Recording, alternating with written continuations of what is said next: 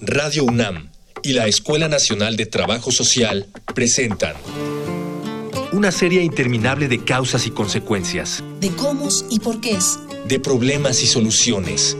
Eso es la vida. Vida cotidiana. Sociedad en movimiento.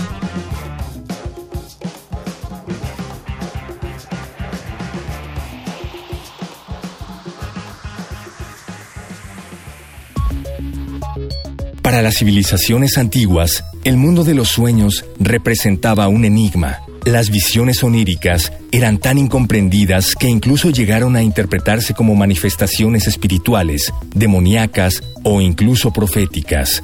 Hoy en día, aún hay muchos descubrimientos que hacer al respecto, pero ahora comprendemos la importancia de que un buen periodo de sueño nos puede otorgar. Una mala noche de sueño la puede tener cualquiera, pero cuando esta situación es recurrente, debemos entender que también se trata de una patología, y por lo tanto, es tratable, pues cuando la calidad del sueño es mala, de manera crónica, puede afectar nuestro organismo con cambios en la presión arterial, la frecuencia cardíaca y respiratoria, la temperatura corporal y la secreción hormonal, por mencionar algunos. El día de hoy, en Vida Cotidiana, Sociedad en Movimiento, hablaremos sobre los trastornos del sueño con el doctor Reyes Aro Valencia, director del Instituto Mexicano de Medicina Integral del Sueño, y con la doctora Araceli Tafoya Ramos, académica de Psiquiatría y Salud Mental de la Facultad de Medicina de la UNAM.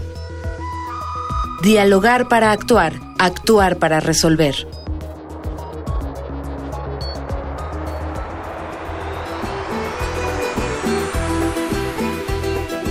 Muy bonita tarde, les saludo con mucho gusto Ángeles Casillas. Gracias por seguirnos como cada viernes, ya saben, vida cotidiana, sociedad en movimiento. Oigan, a propósito de las sugerencias que nos han hecho en los diferentes medios de contacto en nuestro programa, hoy vamos a reflexionar, vamos a aportar, porque esa es la palabra correcta, acerca de trastornos del sueño, algo que es vital para nuestro funcionamiento diario, que tiene que ver con aspectos, digamos, de equilibrio emocional, que tiene que ver con inclusive cuestiones del sistema inmunológico, es decir, todas las funciones que nuestro organismo puede desarrollar están vinculadas con un, buen dormir. Y si no se da, pues obviamente con algún trastorno. ¿Alguna pregunta vinculada con la temática, por favor? Repitamos nuestros medios de contacto. Facebook, Escuela Nacional de Trabajo Social, ENTS, UNAM. Twitter, arroba comunica, ENTS. Instagram, comunicación ENTS. Ya regresamos de los medios de contacto, ya lo dijimos, trastornos del sueño, hoy lo vamos a abordar y de verdad me da mucho gusto recibir aquí en cabina, ya sabemos, estamos aquí en la Colonia del Valle, a un experto en el tema de verdad, el doctor Reyes Aro Valencia. Doctor, muchas gracias por haber aceptado la invitación. Con mucho gusto, gracias. gracias. Muy bonita tarde. Y nos acompaña también alguien que es va de la mano con todas estas este, estrategias multidisciplinarias que se deben fortalecer en cuanto a los trastornos del sueño. La doctora Araceli Tafoya Ramos, doctora, bienvenida, bonita tarde. Muchas gracias y gracias por la invitación. Al contrario, que no sea la, la última vez. Como el programa es muy cortito, nos escuchan a más de casa, jóvenes, vamos a iniciar de lleno. Este, si, si les parece, doctor, eh, apóyanos con, con nuestra audiencia qué debemos este, identificar como las principales funciones que tiene en nuestro organismo el sueño o el buen dormir? Sí, bueno, pues en primer lugar recordar que hoy el dormir se considera una necesidad vital del organismo. Si dormimos mal, vivimos mal, así de sencillo. Entonces, durante el dormir no solo descansamos, eh, producimos nuevas células, se mueren células que ya cubrieron su ciclo en nuestro organismo, se refuerza el sistema inmunológico, nuestra personalidad, eh, nuestras funciones cognitivas, lo bueno que somos cognitivamente hablando tiene que ver con la manera en que dormimos, lo bien o mal que nos vemos físicamente, los problemas que tenemos con el control de peso, salud, vitalidad, todo esto son funciones que se llevan a cabo mientras dormimos. El sueño tiene una estructura ya súper bien identificada que, consta de cuatro etapas y en cada una de ellas se cubren todas estas funciones. Mucha gente considera que dormir es un desperdicio de tiempo y si consideramos tan solo estas funciones que hemos mencionado, pues sabemos que no. El éxito de las personas en lo que nos toque hacer en la vida se basa en tres pilares fundamentales. Ejercítate, come bien y duerme bien. Si alguna de estas te falla, las otras se modifican y entonces tu entorno, tu desempeño y tu persona irán a la baja en cuanto a funcionamiento. Uy, doctor, pues es que ya qué bueno que lo haces de esa manera porque es en todo. Mira, hasta lo estético, fisiológico, estético, neurológico, emocional, de rendimiento, es decir, si hablamos de esta configuración bio sociocultural, de esta complejidad de la persona, pues indispensable para, para vivir, como decía el doctor. Eh, doctor Araceli, compártenos qué pasa con lo contrario, qué pasa si nosotros no tenemos esta recuperación como de la que hablaba el, doctor Reyes, qué tanto y en cómo afecta a nuestro organismo? Bueno, el sueño es tan importante que de hecho, si nosotros vemos como nuestro desarrollo, los seres que están precisamente en este crecimiento y etapa de maduración son los que duermen más. Entonces tenemos como que los recién nacidos que tienen que duermen mucho más, o por ejemplo los niños, los adolescentes, que los que ya estamos mayores, adultos o adulto mayor. Y es tan importante que incluso que si, mm, si nosotros nos llegáramos a privar completamente de, del sueño, pues podríamos llegar a la muerte, ¿no? Entonces es de vital importancia. Sin embargo, eh, soy psicóloga y precisamente a mí lo que me interesa investigar mucho es cuál es el impacto sobre la salud mental. Entonces, esto es básico. Nosotros hacemos seguimientos a, grandes poblaciones y encontramos que muchos de los síntomas, precisamente eh, de tipo mental, pueden estar obedeciendo a una mala calidad de sueño. Entonces, es importante tener cuidado precisamente en estos aspectos de nuestra salud. De la, de la mano van la salud física y mental. Eso, la ansiedad, depresión, trastornos anímicos, todo esto. Doctor, hay una pregunta que, que, está en, en, el, digamos, en, en, nuestro, en nuestra producción. Las personas se, se preguntan cuántas horas debo dormir, por un lado, y si esto es diferente, ya lo decían, según las edades de las personas. Hay quienes duermen cinco horas y se recuperan muy bien. Hay quienes duermen diez y están somnolientos todo el día. Se dice que dormimos un tercio de la vida, basado en que el adulto duerme en promedio ocho horas y ocho horas son el tercio del día y por lo tanto sería eh, el tercio de la vida. Pero resulta que no es así, es una estimación, una aproximación, porque como lo mencionaba Araceli, cuando llegamos al mundo nos la pasamos durmiendo. El desarrollo físico tiene que ver con la manera en que se duerme, se produce la hormona del crecimiento y muchas hormonas más. La tercera etapa de sueño se conoce como la fábrica de producción de todo con lo que el organismo funciona desde el punto de vista fisiológico. Entonces, dormimos mucho cuando llegamos al mundo, va decreciendo el tiempo de sueño eh, y también la forma en que se duerme. De tal manera que las 18 horas iniciales cuando nacemos se reducen a 12 nocturnas y dos siestas largas al primer año de vida. Se mantienen esas 12 horas nocturnas en la noche y disminuye a una siesta eh, durante la edad preescolar y justo en esta desaparece la siesta y se establecen 11 horas de sueño. El niño en edad preescolar, cuando deja de dormir la siesta, eh, duerme 11 horas. Esa es la necesidad que el cuerpo requiere. Y en la, en la edad escolar eh, se reduce a 10 muy importante, el adolescente, que es quien menos importancia le da al dormir, debe dormir nueve horas. El desarrollo físico y neurológico siguen en esta etapa de la vida. Eh, y se establece luego el promedio del adulto. Entonces vemos cómo dormimos mucho más, o deberíamos haber dormido mucho más de ese tercio de la vida. Y en el adulto, que se estima en promedio debemos dormir ocho horas, pues la realidad es que somos una sociedad crónicamente privada de sueño y hay estudios que demuestran que el adulto duerme más allá, que las ocho horas necesarias, seis horas en promedio, con lo que hay una deuda de sueño y déficit como consecuencia de esto en las funciones que el, sueño lleva a cabo. Y, llega el adulto mayor que se cree que duermen mal, que duermen menos, solo duermen diferente. Duermen la misma eh, cantidad en tiempo que en la etapa previa que el adulto eh, eh, joven o el adulto de edad productiva, pero lo duermen diferente. El adulto mayor se acuesta más temprano del promedio y cubre sus ciclos de sueño a medianoche, a la madrugada, y quieren seguir durmiendo, entonces por eso se cree que duermen mal. Y sin olvidar que la mayoría de ellos también, la disminución de la actividad física y de sus actividades programadas, hace que estén durmiendo sueñitos a lo largo del día, siestecitas. siestecitas. Con lo cual se suma lo que eh, dormían anteriormente y si hay cambios en la expresión del sueño a lo largo de la vida. Por ejemplo, la etapa en la que soñamos, que es importante para el desarrollo neurológico, ocupa el 50% cuando nacemos, 50% de esa forma de sueño, y la otra el otro 50%. La el tiempo que soñamos va disminuyendo a lo largo de la vida y en el adulto dormimos, soñamos el 20% de una noche, ¿no? Y las otras etapas van aumentando, las que tienen que ver con el desarrollo físico. Entonces, todos esos cambios son importantes para entender por qué dormimos, para qué el organismo necesita tanto tiempo de sueño, cuáles son las funciones y cuando esto se altera, qué consecuencias tiene sobre la salud. Claro, doctor, qué interesante lo que nos señalas me gustaría que compartieras con nuestro público, hablas de las cuatro etapas, pero no todos las identificamos. Muy concretito, estas cuatro etapas, ¿qué nombre tienen en, el sueño? Bueno, son dos ligeras. Ligero significa que estás atenta aún dormida de lo que está sucediendo a tu alrededor. Escuchamos la alerta sísmica si estamos en el sueño ligero.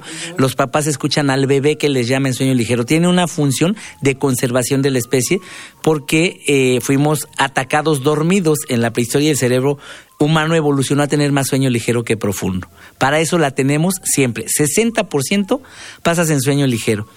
La tercera etapa dura el 20%, es la que tiene que ver con el cuerpo, la restauración corporal, sistema inmunológico, nuevas hormonas, neurotransmisores, sustancias químicas, nuevos tejidos. Aquí se refuerza el cuerpo, 20% ahí. Y la, en la que soñamos el 20% restante, y esta es importantísima para el cerebro. Debemos soñar todas las noches, recordar al menos un sueño cada mañana. De lo contrario, algo anda mal con la estructura del sueño y con la persona. Qué bueno que lo señala. Te voy a hacer un comentario, doctor, que he escuchado de, personas a mi alrededor, este, que son mitos, igual aquí los vamos a, a, romper. Mucha gente dice, si tú recuerdas lo que soñaste es que no descansaste, porque no llegaste al sueño reparador. ¿Mito? Absoluto. Tienes que soñar y habla de la profundidad del sueño es importantísimo soñar. Dos grupos de personas atendidas en las clínicas de sueño son los quienes dejan de soñar. En primer lugar, quienes son tratados con un medicamento del grupo conocido como benzodiazepinas, que son los que más se utilizan y no son para dormir, paradójicamente, y las personas que roncan, mientras más ronques, menos sueñas. Y la función de las clínicas del sueño al reestructurar el dormir es hacer soñar a la gente. Tenemos que soñar. Y ya nos decía el doctor, esta parte del ronquido, que mucha gente ubica como uno de los principales trastornos, pero no son todos. Maestra Celi, ¿cuáles puedes compartir de los que tú identificas con, con el público? Bueno, como tal es el más eh, prevalente es precisamente el insomnio. Y después uno de ellos sería la apnea del sueño, que precisamente podemos identificarla a través de estas personas que roncan durante la noche y que, con estos ronquidos están interrumpiendo su sueño. Y bueno, lo más eh, grave de esta de este trastorno es que precisamente hay eh, problemas de, de, respiración, por eso es el despertar. Y, como decía el doctor, no, no llegan a sueño profundo por estos constantes despertares. Doctor Reyes, ¿otros más aparte de la apnea, aparte del insomnio? Bueno, eh, existen muchas formas de somnolencia. Hay un trastorno que se llama, se llama narcolepsia, en donde eh, la persona que más se queda dormida en el día es eh, quien ronca, pero también está quien tiene narcolepsia. Las personas con narcolepsia son soñadores por excelencia. Dijimos que los que roncan dejan de soñar, los otros se quedan dormidos en cualquier momento del día y sueñan, pero también se les sube el muerto, se llama parálisis de sueño esto. También sienten que hay algo en su entorno en las noches, una sombra, una luz, que algo se les aproxima, que se desprenden de su cuerpo, se llaman alucinaciones hipnagógicas, y se emocionan, se ríen, se enojan y cae su tono muscular, se caen y se quedan dormidos. Esa es la narcolepsia, pero también hay parasomnias, hablar dormidos, rechinar los dientes, sonambulismo, orinarse dormidos, terrores nocturnos, sentir esto que decíamos que se sube el muerto, son cosas raras que ocurren en algunas de las cuatro etapas de sueño que mencionábamos. Esas son las parasomnias. Y hoy se ha desarrollado, bueno, se conoce desde hace mucho tiempo, pero un trastorno cada vez más frecuente en jóvenes que se llama síndrome de fase retrasada de sueño. Significa que se acuestan muy tarde solo por entretenimiento, no por cuestiones laborales ni académicas, por las nuevas tecnologías en información, desfasan su reloj biológico, no se pueden levantar en los horarios establecidos, llegan tarde a todos lados, generan grandes problemas en la interacción familiar, social, académica y es uno de los trastornos conocidos como alteraciones del ritmo circadiano, otro apartado de los trastornos de sueño que conocemos. Se conocen cerca de 100 trastornos de sueño, Ángeles, desde el bebé que puede morir dormido, es un trastorno de sueño, la muerte de cuna, hasta los trastornos de movimiento en los adultos mayores. Sorprendente, ya nos dice el doctor, más de 100. Ahorita que los escucho, obviamente yo no identifico los, los términos técnicos con los que el doctor nos, nos lo comparte, pero claro que nos identificamos en mucho. Hay un material que nos prepara producción tanto para que ustedes lo escuchen como para nuestro auditorio. Adelante, vamos a una infografía social. Infografía social.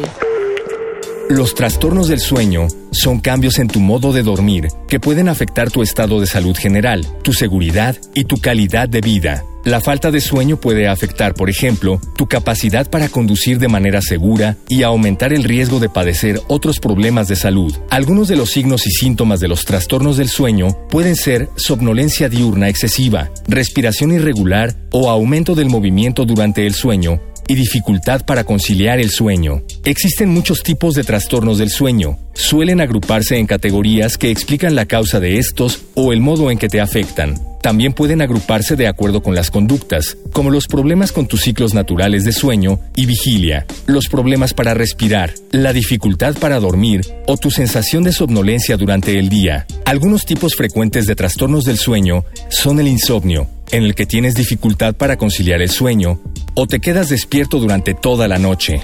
La apnea del sueño, en la que experimentas patrones anormales en la respiración mientras duermes.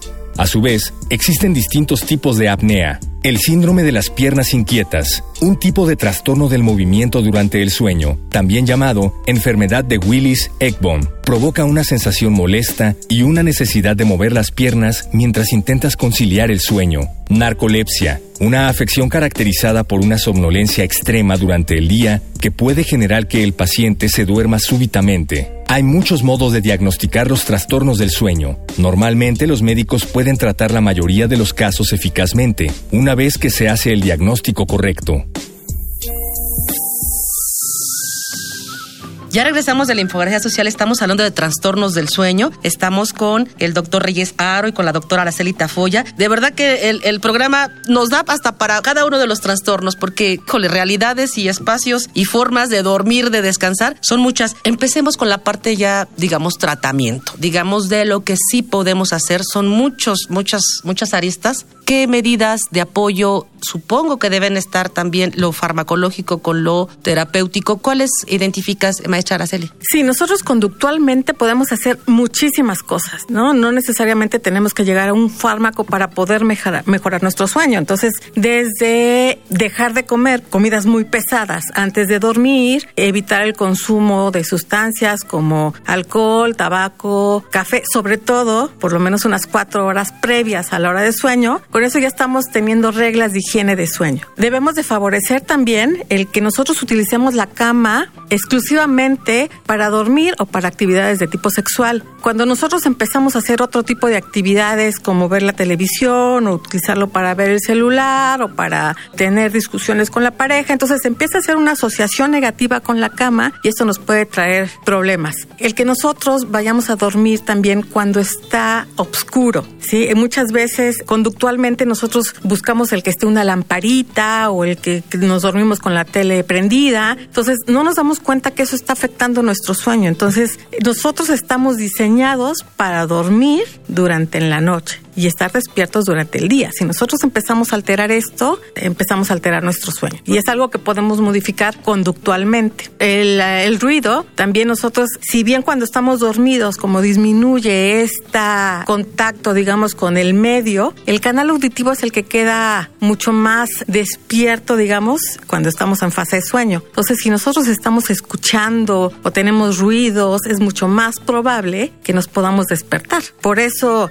seguimos despertando con alarmas que hacen ruido. Entonces es importante pues que nosotros podamos codar todos esos aspectos. Y doctor Reyes, lo que nos comentaba la, doctora Araceli, esto de las conductas, pero también hay, hay, algo muy vinculado a conductas que se tienen como parte de la sociedad que pareciera que, que son lo contrario de lo que está señalando la doctora. Por ejemplo, ¿no? Mucha gente dice, entre más consuma a un alimento, más me siento llenito y es cuando mejor me duermo, por un lado. Otro, mucha gente estila tomarse una copita o eh, algún relajante con algún alcoholito para decir, me voy a dormir bien. Muchas más, justamente para conciliar el sueño, prenden el televisor, etcétera. ¿Qué pasa? ¿Yo sí otros no? Sí, bueno, pues es que lo que acabamos de escuchar eh, con Araceli es que hoy la higiene de sueño es fundamental para manejar cualquier forma de insomnio. Se conocen cerca de 20 causas que alteran el dormir de las personas, no se altera siempre de la misma manera. Y todo esto que se dijo ayuda a dormir mejor y sobre todo a prevenir el desarrollo de las alteraciones del sueño. Además de lo que mencionó, el reloj es el enemigo número uno del dormir. Si tú ves la hora en la noche, te da la sensación que no te has dormido. Las cuatro etapas que dijimos se expresan en ciclos de 90 minutos. Despertamos después de soñar.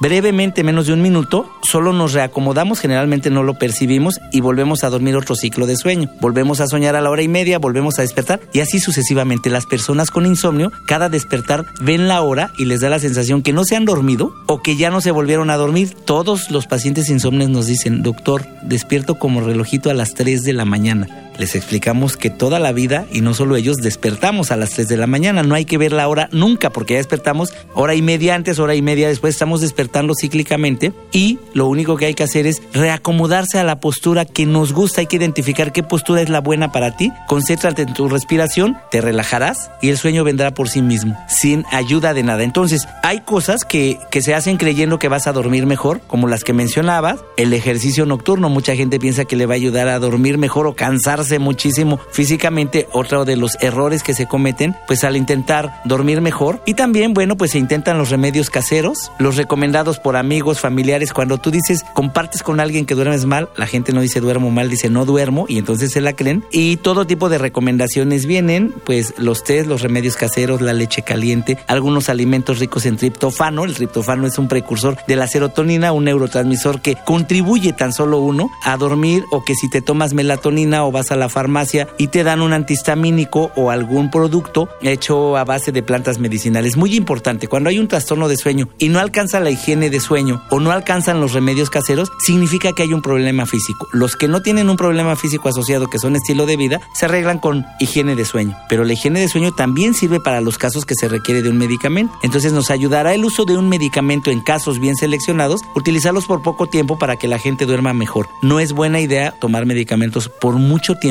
ni aquellos que sabemos, los medicamentos más usados solo por desconocimiento de los efectos adversos en nuestro país para el manejo del insomnio te suprimen la tercera y la última etapa, te dan solo sueño ligero, te hacen roncar más de la misma manera que el alcohol. Entonces, bueno, por eso hoy la medicina del sueño se ha desarrollado tanto y el manejo conductual, el personal terapéutico, eh, la psicología hoy es imprescindible en el equipo multidisciplinario de una clínica de sueño y les enseñamos a dormir a las personas que han desarrollado hábitos inadecuados. Así es que es importantísimo tomar en cuenta esto. Problemas físicos requieren un manejo distinto que los que son por estilo de vida. Pero, por ejemplo, el ronquido del que se hablaba hace un momento, que en México somos un país de roncadores, porque tiene que ver con sobrepeso y obesidad principalmente, y somos líderes mundiales en eso. Entonces, el ronquido no se trata con fármacos ni con higiene de sueño, requiere un manejo diferente. Así es que hay problemas físicos que requieren un abordaje distinto, pero en todos los casos dormir mejor, arreglando los hábitos, es buenísimo. Ay, pues siga- sigamos platicando, doctora Araceli. Sí, quería complementar un poquito esto. Es que creo que el doctor tocó un punto importante, que es precisamente cuál podría ser el origen del trastorno. Entonces, estamos hablando si es de origen conductual, quizá de algo afectivo, o quizá si es ya de algo físico. Entonces, es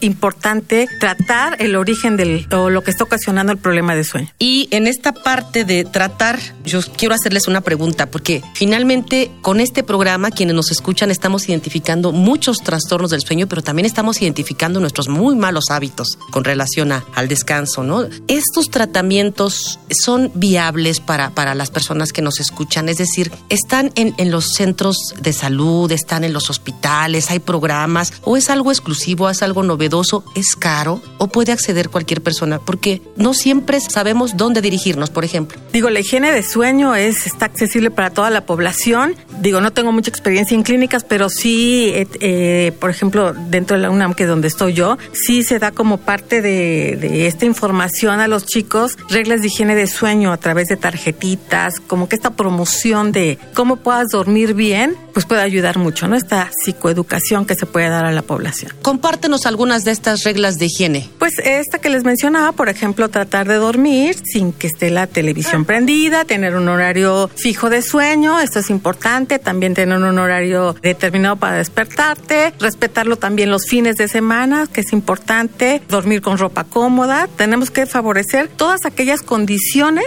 que puedan mejorar nuestro sueño. La ropa cómoda, la temperatura adecuada, que también incluso puede favorecer el tratamiento de pues algunos aspectos, trastornos eh, del sueño. Doctor Reyes, algunas de las eh, salidas que ustedes ofrecen, ¿dónde, cómo es costoso? Eh, a mí me interesa mucho si es costoso y es este largo el tratamiento. Sí, pues lamentablemente sí es costoso. En la UNAM hay una excelente clínica de sueño, pero tiene costos y esto es costoso porque dependemos todavía de, de tecnología importada. La polisomnografía, un estudio de sueño, implica una gran cantidad de recursos y es el instrumento necesario para detectar por qué una persona duerme mal y no fallamos. Identificamos con precisión todo esto. Existen otras clínicas a partir del desarrollo que se dio en la UNAM, en donde ya se consideran todos estos aspectos, pero suelen ser costosas tanto las consultas como los estudios. Pero si lo ponemos en la balanza, si duermes mal, te puedes accidentar y eso te sale más caro. Si roncas y no te lo tratas, te puedes infartar, se te sube la presión arterial, se te sube el colesterol, los triglicéridos. Lo conocemos ya muy bien. Puede dar un infarto, puede dar un problema vascular cerebral tipo embolias y entonces siempre prevenir, siempre tratarse un trastorno de sueño cuando esté establecido es mejor, más económico en términos de la economía de la salud y de las consecuencias devastadoras que tienen los trastornos de sueño cuando no son atendidos oportunamente. En nuestro país existen pocas clínicas de sueño, pero las que están son buenas. Hay que asegurarnos que sea un equipo multidisciplinario porque hoy muchas clínicas de sueño se llaman así y solo atienden problemas respiratorios como el ronquido, que está bien porque es el trastorno más frecuente, pero todos los demás que mencionamos no se atienden. Entonces, eh, la UNAM, otras universidades, algunos hospitales de tercer nivel en nuestro país cuentan con clínicas de sueño y muchas periféricas. Se creó el Instituto Mexicano de Medicina Integral del Sueño que da atención a todas las alteraciones del dormir y entonces seguimos desarrollando, seguimos ya formando médicos. El problema no solo en México, sino en Latinoamérica y no solo médicos, sino profesionales de la salud de otras áreas. Hoy una clínica de sueño, hay médicos con diferentes especialidades porque ya dijimos que hay trastornos de sueño en niños y en diferentes momentos del desarrollo humano, pero también hay psicólogos, nutriólogos, odontólogos para el manejo de los aspectos que se afectan en la vida de las personas que tienen un trastorno de sueño. Y entonces hoy estamos formando profesionales de la salud en, en esta área tan importante que hasta hace años había sido muy descuidada y en las carreras de medicina en el pregrado no hay una asignatura de medicina del sueño y tampoco la hay en ninguna especialidad. Por eso hoy se crearon cursos de alta especialidad de un año en donde médicos con alguna especialidad, psicólogos eh, y las otras especialidades de la salud que mencionábamos, con un posgrado y un año de formación en esto, es lo que estamos ahora aportando para que haya más personal calificado para la atención de los problemas de sueño. Pero vamos bastante bien. A pesar de este problema, eh, se sigue desarrollando esto y hoy cada vez más personas tienen acceso a la atención de cualquier alteración del dormir si alguien identifica en su entorno alguna alteración, algún trastorno, están estas posibilidades, pero también lo que nos decía la, doctora Araceli, muchas más cuestiones de higiene para el sueño. Y pues hay que eh, procurar tener mejores hábitos para contribuir también en ello a que podamos repararnos de una mejor manera. Nuestro programa se concluye, no me resta más que agradecer, de verdad es un placer haberlos tenido aquí. Muchísimas gracias, me despido, yo soy Ángeles Casillas, quiero agradecer a quienes hacen posible este programa, obviamente nuestro productor Miguel Alvarado, hoy estuvo con nosotros en los controles Francisco Mejía, en la producción Jorge Herrera, Mónica Escobar. Me despido, que tengan una excelente tarde. Vida cotidiana es una coproducción entre Radio UNAM y la Escuela Nacional de Trabajo Social.